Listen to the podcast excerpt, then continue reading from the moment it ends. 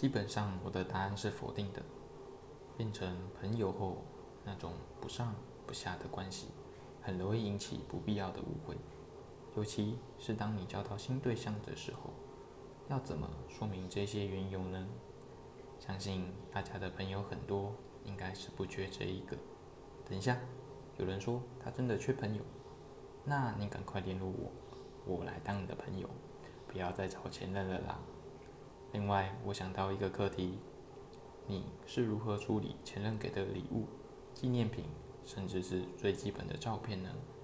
是把照片删掉，东西全部丢了这桶，还是留着好纪念他曾经带给你的美好时光呢？欢迎跟我分享你的做法。